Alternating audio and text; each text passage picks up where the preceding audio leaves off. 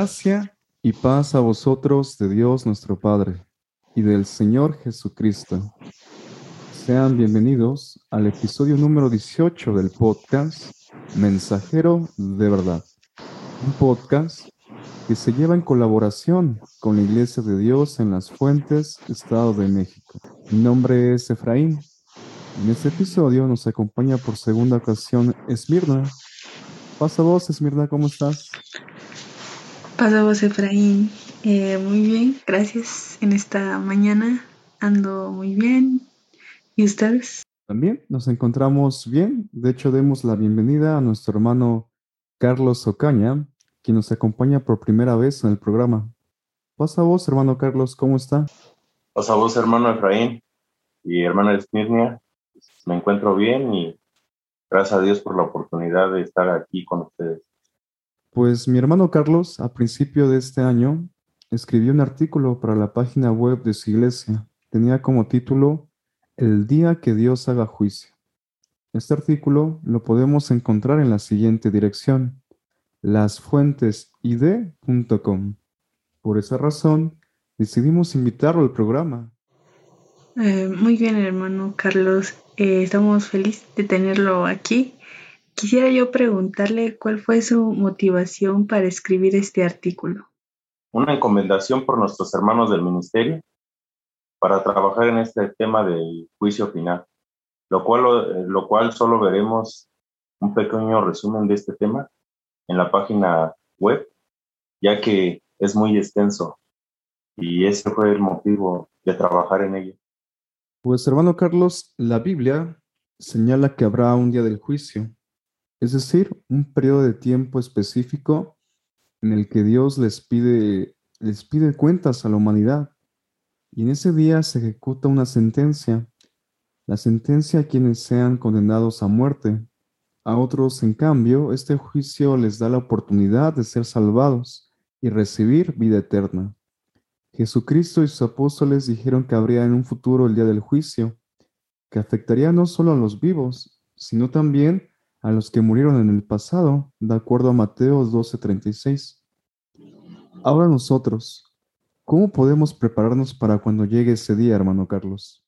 La primera carta de Pedro, en su capítulo 4, versículo 7, mas el fin de todas las cosas se acerca. Sed pues templados y velad en oración.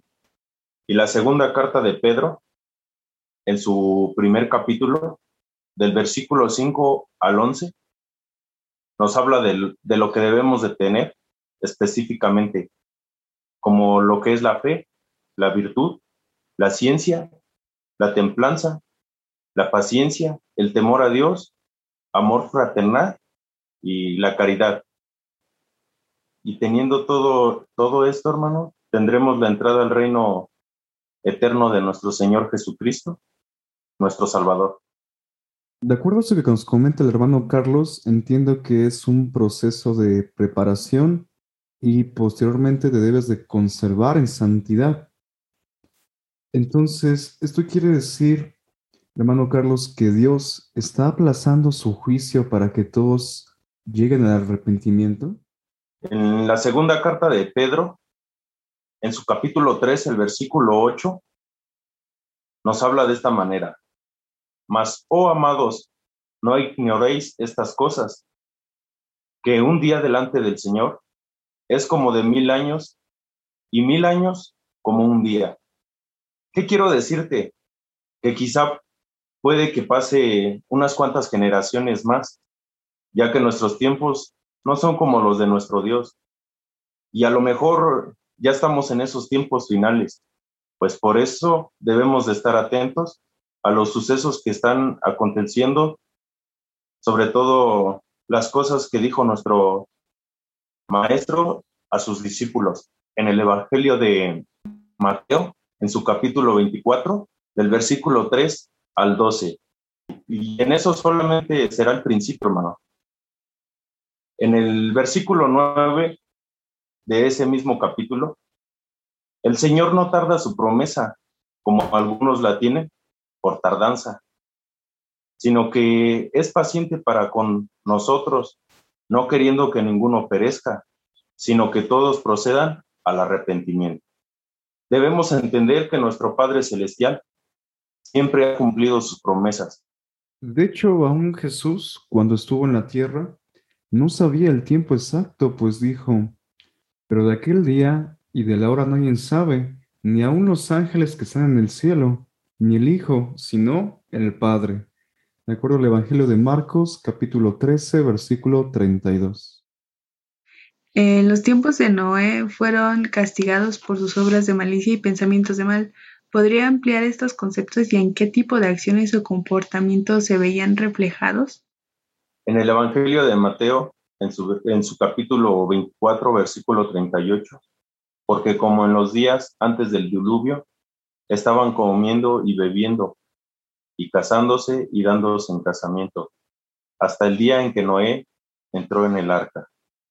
Podemos comprender que su comportamiento era cada vez peor, pues todo lo que hacían y todos sus pecados habían llegado hasta el trono de nuestro Dios.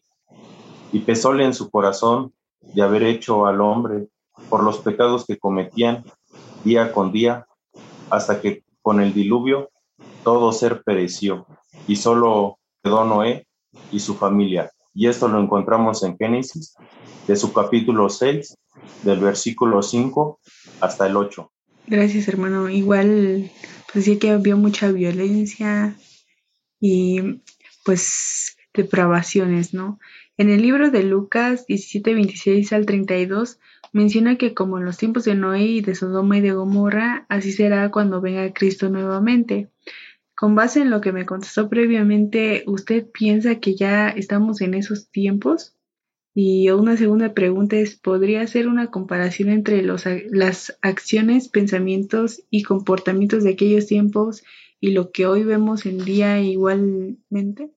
Pienso y creo que sí, hermana.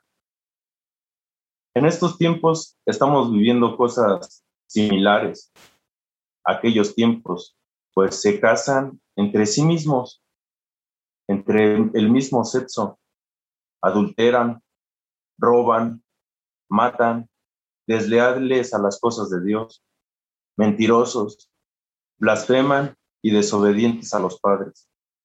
En fin, que cada vez está peor, pues al hombre todo le parece bien, pero cada vez está de mal en mal. Y esto solo es unas cuantas cosas de lo mucho que todavía hay, hermano. Estoy de acuerdo con lo que nos comenta el hermano Carlos sobre los retos que nos enfrentamos en la actualidad. Por tal motivo, la Biblia nos exhorta a salir de ella, pueblo mío, para que no seáis partícipes de sus pecados, ni recibáis parte de sus plagas porque sus pecados han llegado hasta el cielo y Dios ha acordado de sus maldades. De acuerdo al libro de Apocalipsis, capítulo 18, de su versículo 4 y 5. Por otro lado, el apóstol Pedro comentó lo siguiente, puesto que todas estas cosas han de ser desechas, ¿cómo no debéis vosotros andar en santa y piadosa manera de vivir, esperando y apresurándonos para la venida del día de Dios? En el cual los cielos encendiéndose serán deshechos, y los elementos siendo quemados se fundirán. Pero nosotros esperamos, según sus promesas, cielos nuevos y tierra nueva, en las cuales mora la justicia, por lo cual, oh amados, estando en espera de estas cosas, procurad con diligencia ser hallados por Él sin mancha e irreprensibles en paz. Segunda carta del apóstol Pedro, capítulo 3, de su versículo 11 al versículo 14. Entonces, eh, hoy en día también nosotros estamos en riesgo de adoptar comportamientos o ideas que el mundo tiene, ya que los disfraza como actos justos. En base a eso, ¿cómo podemos nosotros cuidarnos de este tipo de corrientes y qué recomendaciones le daría a la juventud de la Iglesia de Dios quienes escuchan este podcast? A mis hermanos jóvenes que están dentro del pueblo de Dios, y que ya tienen una, edad considerable, les recomendaría que se bauticen, pues es un requisito fundamental para poder entrar al reino de los cielos. Y a los ya bautizados, solo me queda decirles que se esfuercen en la gracia que es en Cristo Jesús, y darles esta única recomendación que la vamos a encontrar en la primera carta de Timoteo, en su capítulo 4, versículos 7 al 16. Las fábulas profanas y de viejas desecha y ejercítate para la piedad, porque el ejercicio corporal para poco es provechoso, mas la piedad para todo aprovecha, pues teniendo promesa de esta vida presente y de la venidera. Palabra fiel es esta y digna de ser recibida de todos, que por esto aún trabajamos y sufrimos aprobios, porque esperamos en Dios viviente, el cual es el Salvador de todos los hombres, mayormente de los que crean, creen. Esto manda y señala, ninguno tenga en poco tu juventud, pero sé ejemplo de los fieles en palabra, en conversación, en caridad, en espíritu, en fe, en limpieza. Entre tanto que voy, ocúpate en leer, en exhortar, en enseñar. No descuides el don que está en ti, que te es dado por profecía, con la imposición de las manos del previsterio.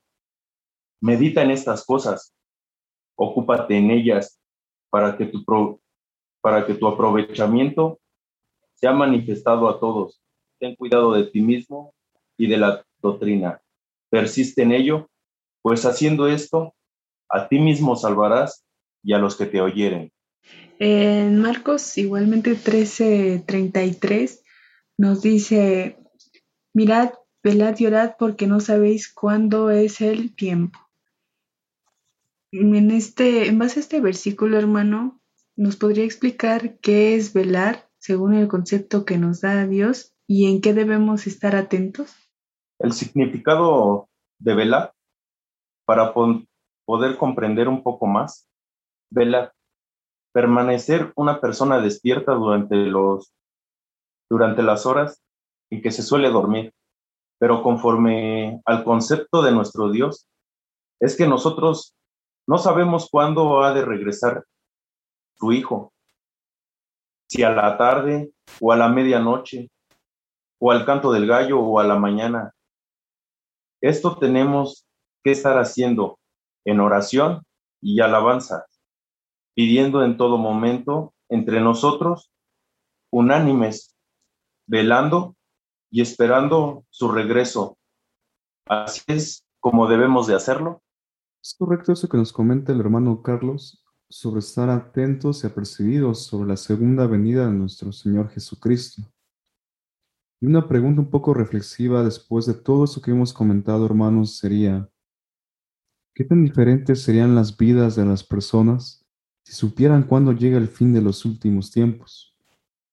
Si tuvieran la certeza de que el juicio es inminente dentro de unos cuantos años.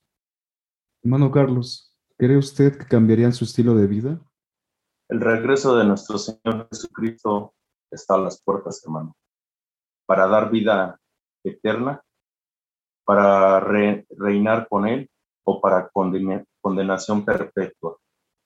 Ojalá que eh, sucediera así, hermano, por medio de estos podcasts y que salvaran todos como cuando Jonás predicó a Nínive y se arrepintieron y Dios los perdonó. Pero es muy difícil, pues solo unos cuantos creerán a este mensaje.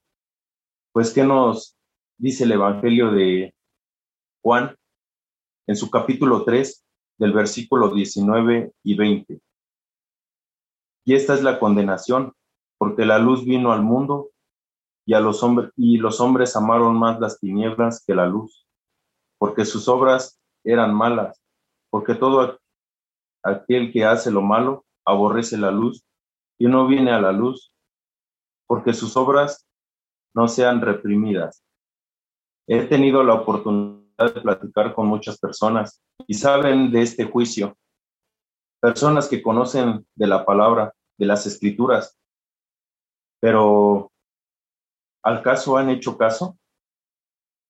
Pues siguen sus propios gustos, sus instintos, sus pensares, lo que les dicta su corazón. y piensan a su manera, pues nadie quiere sujetarse a los mandatos, a los estatutos y los decretos del Padre Celestial. Como lo dijo el Maestro, solo los que hagan sus mandamientos y se sujeten, esos serán salvos. Considero que desconocer el momento exacto del fin de los tiempos nos permite demostrar que nuestra motivación para servir a Dios es pura, porque los verdaderos hijos de Dios desean vivir para siempre, como comentó el hermano Carlos, sirviendo a Dios por la eternidad. Y este deseo no se apaga por el hecho de que ciertas bendiciones tarden en llegar un poco más de lo que se esperaban, porque es necesaria la paciencia para que habiendo hecho la voluntad de Dios, obtengáis la promesa, como lo comenta el libro de Hebreos, capítulo 10, versículo 36. A mí me gustaría terminar por mi parte con Mateo 24, del 42 al 44, que dice a la letra así, velad pues porque no sabéis a qué hora ha de venir vuestro Señor, pero sabed esto, que si el padre de familia supiese en qué vela el ladrón habría de venir, velaría y no dejaría minar su casa. Por tanto, también vosotros estad apercibidos, porque el Hijo del Hombre vendrá a la hora que no pensáis. Amén. Eh, se podría decir que no estamos totalmente a oscuras, entonces debemos de permanecer atentos a todo lo que acontece en nuestro entorno, en el mundo, y perseverar en la palabra de nuestro Dios en conocimiento, pero sobre todo en obediencia. Reflexionemos en nosotros cómo estamos delante de Dios, en qué ocupamos nuestro tiempo y alzamos la mirada. Observemos cómo los tiempos se van ajustando cada vez más a la venida de nuestro Señor Jesucristo. En eso yo quisiera hacer énfasis. Hermano Carlos, ¿tendrá un último comentario antes de finalizar? Los que seguimos el camino de la verdad mantenernos como fieles soldados sin caer y resistiendo a todo tipo de situación.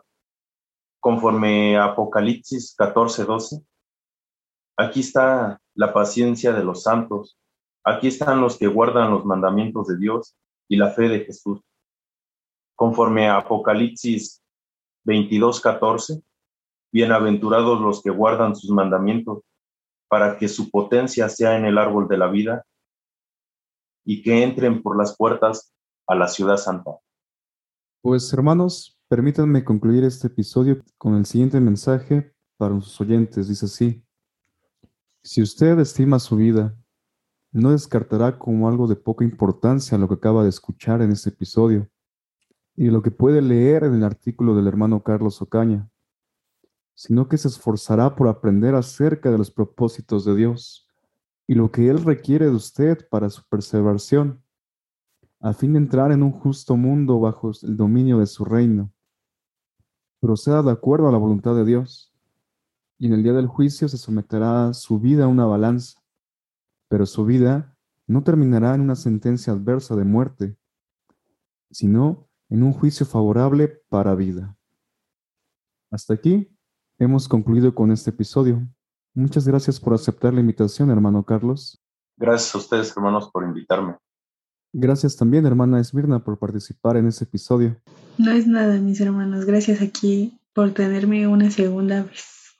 Y gracias a nuestros escuchas. Por último, le decimos a nuestros oyentes que no se pierdan el próximo episodio del podcast Mensajero de Verdad. Así como al inicio del episodio te recibíamos con ese saludo, con este mismo nos despedimos. Paz a vosotros.